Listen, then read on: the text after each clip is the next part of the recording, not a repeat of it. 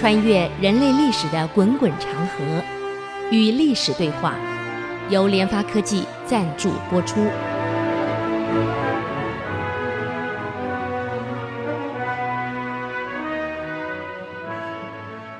这里是 IC 之音主客广播 FM 九七点五，您所收听的节目是《与历史对话》，我是刘灿良。那么上个礼拜我们谈到刘武呢，现在已经忍无可忍了，真的忍无可忍了。所以我们常常讲，一个领导啊，你让个部署帮你干活，你不能一方面叫他办事儿，一方面不信任他，还想把他给铲掉。所以领导人本身千万记得，在你旁边咬耳根的人一定很多，自己一定要有智慧去辨别跟你咬耳根的这个内容到底可不可取。千万不要人家讲什么，你全部都相信，那是非常危险的事儿。这个李师道就是太混了，只听家臣的，只听自己夫人的，还有奴婢小三一堆人，二十几个人，而不是把重大的事情、军情去跟将军们谈。那你想想看，平常你闭门不出，只是跟那些家臣、跟你夫人、跟那些大小的奴婢，你只有跟他们关系良好而已。外面的将领官兵，你跟他们从来不互动，从来彼此没有信任度。我告诉各位，上下之间，如果领导层跟你领导的整个团队之间彼此没有信任度，这是非常危险的。你看到领导从来不跟家里沟通，只跟家里沟通，大小决策由家臣来定案，对外面的人奖赏惩罚随他来。那么你跟外面真正在干活的、在执行的人已经关系对立了。这个时候，你说你领导人还会有成功机会吗？基本上没有了。所以各位，我们要记得，我们干个最高领导的，在团队上，真的那些运作的人、执行的人，我们一定要随时互动啊。所以有授权，一定有控制；有控制，一定有辅导。所以你光授权，你不去控制督导，那叫放任，那个不叫授权。所以有授权，一定有督导，有跟辅导。他有困难的，你要辅导他。这样的情况之下，一定要在建立绝对信任的基础上，一定要适当互动。所以，信任是建立在互动的基础上，没有互动很难。李师道只跟家人互动，不跟将领互动，怎么可能？像刘武这么好的将领，你得罪他了，还听信家臣想把他干掉，现在他只好先下手了，把部队集合起来，表明的非常清楚了。他宣布了啊，各位，我命令大家。部队命令了，进入云州以后，有罪的只有李师道一家人，老百姓是没罪的，所有官兵没有罪的。所以你们进入云州后，第一，我答应给所有官兵一人赏一百米；第二，所有军资、军械库、老百姓民宅不得接触，不得碰，碰斩。但是。进入李师道及他逆党的家，他们这些钱财，平常也都是掠夺收过来的，任你们抢。啊，老百姓的不能动啊，又反战章。哪一个去动到老百姓的，动到政府单位的军资，斩。可是李师道及其逆党家的钱财，反正是污来的，随你们搬。啊，有仇的报仇。啊，有恨的泄恨，这些人该处置的，你们处置。但老百姓再强调一次，你不能去碰他。反击李世道的政策定下来后，三更击鼓出发了。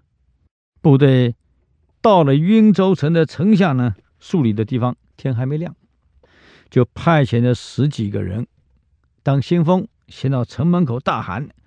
刘都头奉主帅之命回城报告军务。守城门说了：“那等一等，等我报告节度使以后，才允许进城。”这个先锋部队呢，他管你的，冲进去倒一把啊，把他们守城人先吓跑了。吓跑以后呢，刘就带大队人马，大军赶到，把城门打开，就这样开进去了。除了衙门没有开以外，就是。李师道他们的住家，另外一个小城嘛，有人讲过一个大城以外，里面有个小城，他们住的那个小城的衙门没有开，整个城运筹城一下子全部占领了，就留你的住宅这个小城。刘师道下令部队拿斧头把木头门打开、烧开、敲开，就这样进去了。那么在守这个衙门的这数百个部队一看，人人那么多，而且是啊，是刘父亲自指挥的，哈，打都不用打，几百个人全部伏地投降。刘武下令，他们呢带到衙门空地，接着把部队整理完，重新整顿军容，进入李师道家里去了，升堂议事。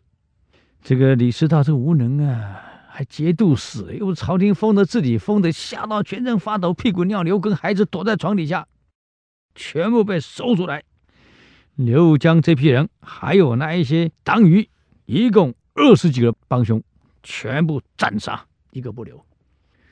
李师道的家产，二十几个党羽的家产，你们去拿，去要拿多少拿多少。但是再讲一次，老百姓你可不能动，国家物资不能动，军事不能动。这严守纪律。这个刘武在去进攻运州的时候，就已经偷偷联络了田弘正了。哎呀，你好啊！我现在决定归附朝廷，我亲自去处理李师道的事儿。如果成功了，我就在城上举火，让你看到，表示成功。万一这个没有办法联系的时候，时辰到了，没有举火，没有联系，表示城中有变，希望田公派兵相助。如果成功，一切功劳属田公。刘某不敢占为己有，我没功，我本来就该为朝廷做事儿。田弘正答应了，住进阳谷军队很近了，等消息。果然看到烽火了，田弘正很高兴啊！哎呀，成功了，成功了！啊，派使者去祝贺。刘武派人将李师道父子三人的首级送到田弘正的军营来。当时人家劝你拿三个州的税收给朝廷，由他来监管。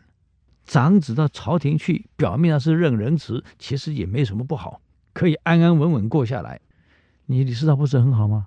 你偏偏听信老婆的话啊！别人孩子不派，派我孩子，凭什么道理？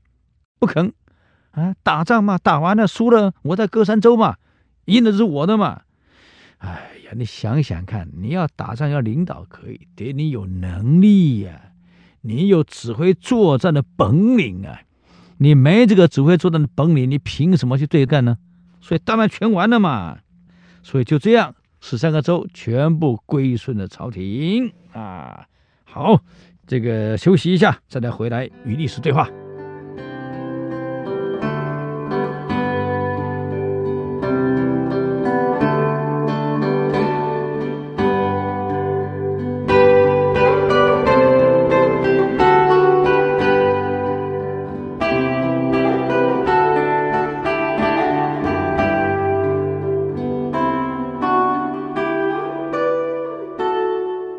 欢迎回来与历史对话，我是刘灿良。前面介绍了唐宪宗，现在传到了唐宣宗，宣告的宣。到宣宗十三年，原来前面叛乱都在北方，现在跑到东南方来了。所以你看唐朝很可怜啊，那这举国上下四周都在点火呀，你说你怎么去应付？这次叛乱地点在浙东，浙东啊，叛师叫裘福，原来是个军人。后来叛变了，这里招募人马啊。他虽然不是节度使，到这里招募人马，打败了官兵，所以势力越来越大。从一个小点、小村打到县啊，打到府，就越打越大，占地就越来越扩大。整个浙东骚动了。这个时候，管浙东的这个观察使叫做郑志德，他呢就奉命要讨伐这个叛乱的裘辅啊。结果率领三四百个人一起去讨伐，所以郑志德是文人，没打过仗啊，带个三四百个人，两三个副将，就这样去讨伐，以为是贼嘛，哎呀，这个应付一下就行了，就没想到一交，人家对方是几千人啊，那个三百人干什么？又没有训练过，一下子完了，全军覆没，将领也死了，只有郑志德跑掉了。这个时候，裘府一看，干脆一不做二不休，直接攻陷沿线，打开府库，招募士兵。部队一下子扩张到近万人了。同样的，郑志德呢，重新招募新兵，打算跟你对抗。哼，招募了半天，可怜啊，来了几个老弱残兵啊！啊，郑子德只能听从这个小将这个沈冰冰的话了。不如这样好了，我们就以这些部队为主，再邀请张公署、望海镇的驻军呢支援我们，整理一下，也有五六百个新兵呢，就凭着我们五六百呢去奇袭一下虬府，在延西这个地方奇袭他，说不定我们还有赢的机会。这不能够慢慢跟他打了，只能打奇袭战了。因为他是军旅出身，他懂得用兵。我们只有奇袭，我们是文人，可以动脑袋啊。蛮力打不过，动脑袋总行嘛。奇袭，那就奇袭。所以在山西这个地方交战了。我告诉你，你没想到的事发生了。这个虬府不但能打仗，还有谋略。我跟你讲啊，他先到山西的上游，把韩信围水一战的策略用到惟妙惟肖。韩信在渭水跟项羽的龙驹打仗，那么龙驹的个头非常高大，勇兵百万呢。你韩信没那么多，隔着渭水，龙驹一直要求正面对打，韩信不跟你玩。那时候刚好隆冬哦，韩信故意跑到上游去看，嗯，知道了，回来让兵士们把裤管剪下来做沙袋，一个人做两袋。哇，冷的要死，零下二三十五，剪两个裤管，好了，对好了。你把上游的沙袋一堆，水是不能流了，河水就干掉了，上面就全部是积水，变成小水库了。你要知道啊，隆冬哦，那个水库下面是水，上面呢结冰，厚厚的冰层。接着韩信下战书，挑几个个子小的，跟他一样小的，穿他的衣服，明天上午四点决战。龙局下令。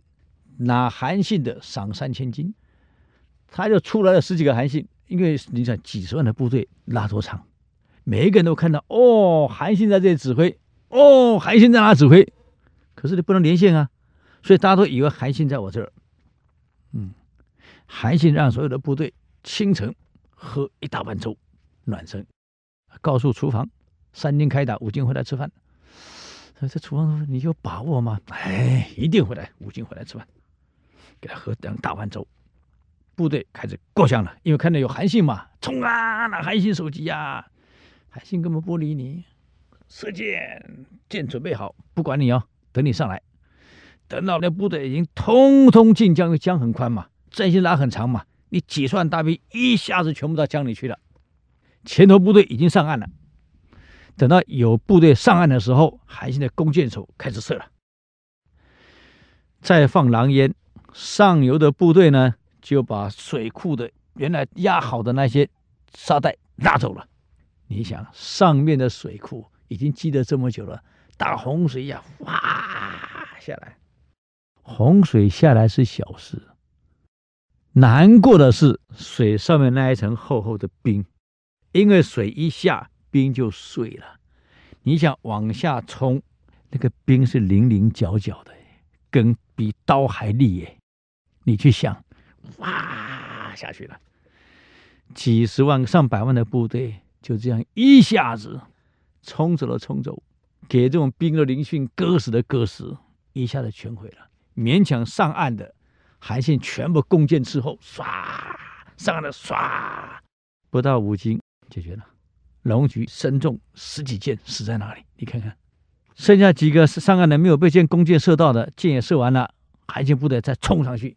你已经被水冲得差不多的，被割得差不多，没体力了。韩信不是冲上去猛打呀，而且很勇猛啊，战斗记得赶快结束啊！你知道为什么吗？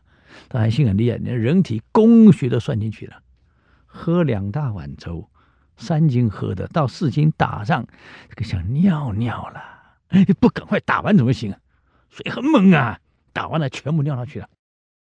所以韩信连人体工学，连地形都给你算好了。现在这老兄是读过历史的人，你不看虬府，韩信是这样打赢的。他很聪明，在山西之南设埋伏，埋伏啊，然后再把山西上游的水一样用沙袋堵住。结果山西的水呢，这河床干了，因此官兵们不懂啊。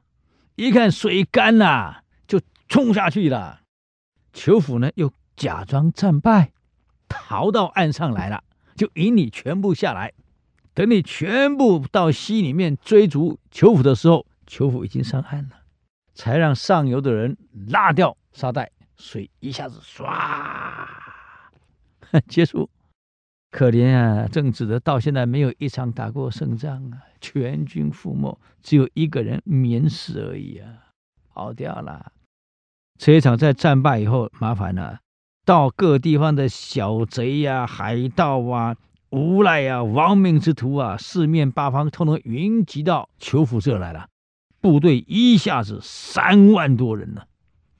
你看，开始攻城略地，还改了年号，叫做罗平，自称兵马使啊，大节度使的，不理你中央了，我自己来搞了，修治器械，已经震惊中央了，怎么办？谁来讨伐？休息一下，再回来与历史对话。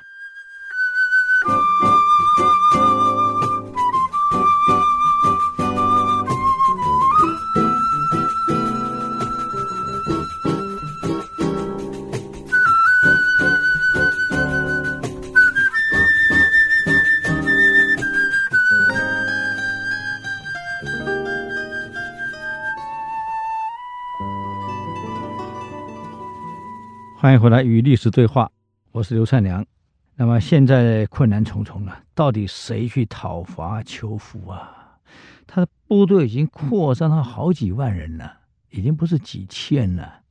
郑志德连续上表告急，而且向邻方诸镇啊，这节度使各路诸镇呢求救兵。浙西呢就派了四百人来，浙东嘛派了三百人来。你看这救兵派个三四百，我不知道来干什么。这做个样子给你看啊！你求救我，我派兵来了，我有来呀，我有来呀。那么郑志德为了让部队能打仗，军饷呢比他们原来各部队呢高十三倍。结果没想到来的这个士兵还嫌太少，不打，太少，讨价还价。这些当官的呢，哎呀，将领职位太低了，这个不能打的，职位低我不打。官位要讨价还价，薪俸要讨价还价，却没有人说怎么样打败贼寇啊？战略怎么部署？战术怎么应用？该讨论的没人讨论，全部在谈薪俸问题呀、各种问题，就是没有人谈政治问题。这朝廷呢知道了，这郑志德是已经没有办法控制全局了，懦弱无能啊，哪有兵跟你讨价还价，将领跟你讨价还价的？你是怎么带领啊？所以建议派个武将去把他撤掉。夏侯资说话了，他说呀：“你们的建议都对。”看来是应该派个有能力的去，但是浙东有山有海，浙江东部你们去过都知道了，山跟海太多了，地形非常险峻，这种地方啊，要用武力硬讨很难，只能智取，要立功很困难。如果按照智取，朝中武将没有一个够格的，朝中武将都是打硬战出来的，动脑袋不太行，不太灵光。啊、呃，我建议啊，当年安南都护王氏这个人，虽然是儒家的子弟、读书人，但是在安南这地方远近闻名，很有威望。为什么？安南是越南、广西越南一带，当地的叛乱就是他平定的，也不是用武力，用脑袋平定的。这个人很有一套，当地的不管是我们汉人也好，满夷的人也好，通通很敬佩他，只听他的。这个人能够让夷人都尊敬他、佩服他，显然一定有能力，所以这个人是可以启用的。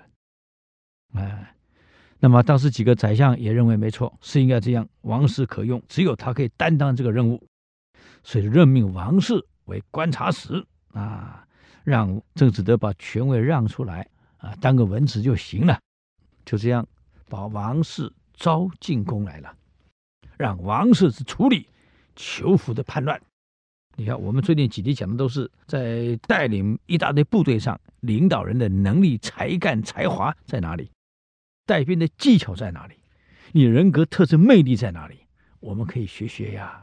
我想各位这里当领导、当主管的有很多啊。我们怎么做到人家成功的地方去学学人家？王氏能够让满夷、让华人都服从你、佩服你，他当然有能耐。就被招进宫了。这时候，这个唐玄宗已经过世了，儿子唐懿宗继位，司马懿的懿。这唐懿宗就问他：“你用什么战略方略来讨贼呢？”他说了：“皇上，很简单，你只要给我足够的军队，其他我负责。平乱的事儿、平贼的事儿，我来处理。这个皇上您就不用担心了。”宦官一听啊，国家派兵，那花费太大了，一般都是地方团练自己征兵，各地方节度使、各地方的官员自己要想办法征兵，怎么让中央派兵呢？这个消耗太大了。王氏说了：“皇上。”我就是为了帮国家省钱，才要求国家派部队的。为什么？部队够多，可以迅速平定贼寇。在短时间就平定的话，那不是帮国家省钱吗？否则兵少又没办法战胜贼寇，拖拖拉拉，时间拖得越长，乱贼的嘛就更嚣张，就更严重，就更难抵定，所花的钱就更多。而且皇上，你不要忘了一件事儿，我们今年国家财政的税收拿来，十之八九来自江淮、江苏、浙江、安徽一带，这才是我们的税收来源。现在浙江已经扩展到安徽、江苏来了，一旦江淮地区叛乱扩大，税收怎么收啊？啊，皇上，从帝王庙奉。到军队开销，到文武百官的俸禄，到那个时候恐怕都没了。我现在要求朝廷派兵直接攻打，马上解决叛乱。我是在为朝廷省钱啊！否则江淮一旦失陷，国家税收哪来？没有税收，皇上您庙贡也没了。你们这些当官的，呵呵，吃的、穿的、用的，哪里来？一无所有了，所以你们该明白这个道理。看问题不是看现在我能省多少钱啊！这时候皇上才回头跟宦官们说：“应该给他兵。”他讲的有道理。没有部队，赤手空拳，怎么打？怎么平乱了？啊！万一江淮征丢了，税收也没了，我们吃什么呀？你们的花费在哪里呀？这个不能不考量啊！王氏说的对，问题得看得远。你看，从田心啊，一直到李硕，一直到刘武，你看几个领导成功，将领带兵成功，你说到现在王氏，王氏还是成功啊？这个看法绝对不是只看到我眼前，我利益在哪里，我眼前的得失在哪里。所以，一个真正的帅气的领导人是站在高处，我看得远。啊，我不是只看近，所以既然这样，那好，皇上同意了，就征调中吴、义城、淮南等郡的各个部队，正规军啊。你看，当他政治得走征来的部队，老弱残兵都不是正规军，你怎么跟人打仗？这下可是正规军交给了王氏了。那么王氏就带着部队晋级裘府。那么裘府呢，从叛乱到现在。一直都非常的顺，部队已经打到了衢州、婺州、明州、上虞、余姚、奉化、慈溪，也就是整个浙江基本上全去了，安徽也去一大半了，江淮这一块如果全去的话，你看你朝廷怎么过日子？但还好啊，裘府的部队有一个缺点，我们刚刚讲过了，他来的都是亡命之徒。这亡命之徒的军纪是很糟糕的，军纪糟糕往往是致命伤啊！为什么呢？我们休息一下，再回来与历史对话。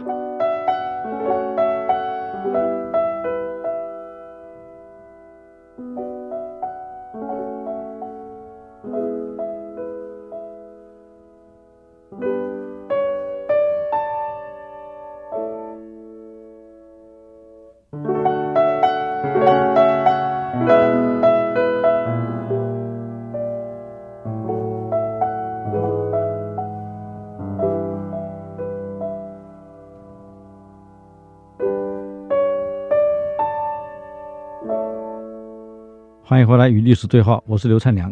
刚刚讲到这个贼兵啊，都是些乌合之众，黑道啊，亡命之徒，这些无赖、海盗、盗贼组成的，本来就没什么纪律啊！攻入余姚，杀了县丞，杀了县尉，打到奉化，又打到这个宁海，又杀了县令啊！打到慈溪，也杀了县令。他不管打到哪里，一定把当地的官员杀掉，壮丁抓走，因为可以充军，老弱妇孺全杀，妇女都不放过。所以老百姓怕呀，对贼兵怕呀。朝廷给王氏彻底授权，怎么打你来决定。王氏到了，老百姓稍微安心一点。中央派正规军来了，不是募兵的呀，啊，才稍微安心了一点。王氏一到这个市口，就到了这个驻扎地，当地的义成军军纪非常糟糕。就原来郑子德领导这批部队都是各地来的，讨价还价什么，哎呀，非常糟糕啊！随意骚扰百姓，比贼兵还要严重。王氏呢，一来，第一先整顿军纪，部队没军纪，你打什么仗？我现在说的是正规军，正规军在他指导下本来军纪井然，可到了地方团练的部队呢，秩序这么差。还有兵权在，有正规军的武力在，他不怕你地方这些小官呢。马上先来个下马威，整顿军纪，反正治军不严的将领，通通抓起来，不是杀，给我关起来审。啊，关了很长的时间啊。这些兵一看，哇，领导全抓了，全关了，再下令有扰民者斩，太不像话了。大兵团作战守重。军纪这句话别忘了，部队打仗守重军纪，一旦没有军纪，你说你怎么打呀？你怎么应付呀？那么王世呢？部队把军纪先整顿好以后，就一路开到西宁了，比较前线了。这个裘府呢，就派了使者来了。哎呀，听说将军您来了，军威这么厉害，我们裘府应该不是对手，所以要我来，愿意来投降。王氏笑一笑，嗯，来投降。我看裘府派你来投降，不是真心的，主要来刺探一下我的动静，我的军情啊，看看我这个人如何，因为你们没见过，了解一下我的为人处事风格，好制定应付我的策略，以麻痹我的军心。哎呦，你要投降了吗？我可以不用打仗了吗？这样，你回去跟裘府说，他自己把自己绑着，双手绑着过来，我就接受他投降。你想，王氏不是呆子，你还正在投降？那投降为什么不来？你来啊！王氏部队到进了越州城，接替了郑子德，知道吧？郑子德呢，就为了办酒宴啊。也帮为郑子德办了个酒席，为你饯行，因为你现在官位下来了嘛，我接替了嘛，所以给你饯行一下。王氏说了：“列位，我主管军政，按照规定不可以饮酒啊，请建军陪各位喝，你们可以尽情喝个痛快，但是我不能喝，我主政军政，要喝醉了怎么办？”我总不能像淳于琼这样子，在乌巢喝个酩酊大醉，出了问题。谁知严明军令，从这一餐饭以后，军中再有饮酒的严办。还有哪位说军饷不够的？啊，哪一位说官位不足的？出来！哇，没人敢了，开玩笑。要军饷可以，你打胜仗。自然会有，要升官，你得有功勋啊！没有战绩，没有功勋，你升什么官？啊！这一条一条你要搞清楚。还有哪一些在家里不敢出来的人，身为军人啊，都已经当兵了，那长期装病在家不出来，你给我调查一下哪几个是什么病来？我看看，我看什么什么问题？不工作领薪饗，哪有这样的部队？哇！这一下子，所有那一些讨价还价的、想升官的、躲在家里不出门的、拒战的、扰乱军心的、扰乱民情的啊，全部一下子解决了，赏罚分明，号令严明。我想他做就做到，而且王氏自己先做，啊，我酒也不喝，怎么样？大家没话讲啦。这个贼军的将领啊，洪师俭、许慧能率领部队。就想了，看来官兵来的这领导不得了啊！以前你看他们部队一塌糊涂，你看军纪井然，严严明明，不敢骚扰老百姓。这部队是能打仗啊！而且以前跟我们对着干的是地方团练、地方招募的，这可是中央正规军啊，不一样啊，能打呀！看来啊，这个我们啊，不能再当贼兵了啊。当时当贼兵是因为地方的官员腐败，我们走投无路，不得不这样干。现在看来不能当了，那怎么办？啊，还是为朝廷受命吧。就这样，贼军的将领洪世俭跟许慧能就率部队来投降了，先跑来了。王氏说了：“你们前来投降很好啊，可以戴罪立功，但是我要求你们需要有与众不同的表现，这样我好禀报朝廷。”好让你们升官升得快一点。我想各位，你们当时当贼兵，也不过是因为生活所困。可当了贼兵后，才发现你们还有才能，能打能战啊！既然有才华，朝廷一定会欣赏你们，会提拔你们，重用你们。这是你们的机会呀！所以你们一定要破格，有更好的表现出来啊！所以就这样了，跟他们说：这样，既然来了，你们原班人马不动。就作为前锋将领，与贼军作战，立功者马上向皇上奏报，授予官职。是正式官职，不是贼军给你封的什么将军什么将军，那是没有用的。只要你们在前线立功，为什么排你们到第一线打最前锋？最有机会马上立功。只要一立功，马上奖励，马上给正式官位。啊，你们也可以带着官兵打仗了。哇，这这个贼军一听啊，好啊。这一招够狠了，贼兵打贼兵，对不对？不都很好吗？啊，而且让你打第一线，消耗的是贼兵，又不是我的正规部队。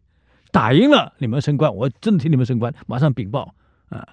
但是我的部队元气保住啊，多好啊！嗯，以前啊，贼军的间谍啊，是从越州城进来，官兵的军神们把他们藏起来，还给他们饮食啊。文武将官啊，也常常跟贼兵互通。为什么互通？怕万一城被攻破了，那我怎么办？所以都私下跟贼兵互通，万一破了，哎呀，你要保护我呀！这个你们来的时候，我家属可以免一死啊！甚至有的将领啊，有的带领贼将还来假投降，刺探军情。所以城中的一切呢，哎呀，贼兵了如指掌。王氏啊，很厉害，他又也培养了一批情报人员出来，渗透到各地。只要有收容贼兵的、跟贼兵沟通的、贼兵的特务相通的、特别蛮横刁钻的将领，抓到全部斩首。而且加强各城门的警卫进出严查，夜晚的防城警卫加密，滴水不漏，让贼军无法了解城中的各种军情。各个军官也学会了保密防谍，否则会被砍头的。这样一来，情报守住了，贼兵不知道他的动向，这才可能进行下一步嘛。所以王氏的作战到底有没有成功呢？各位，我们就下礼拜再分析了。如果你们对我们的节目有什么建议跟指教，请到 i c c 音留言。我们的网址是 triplew 九七五点 com 与历史对话。我们下周再见。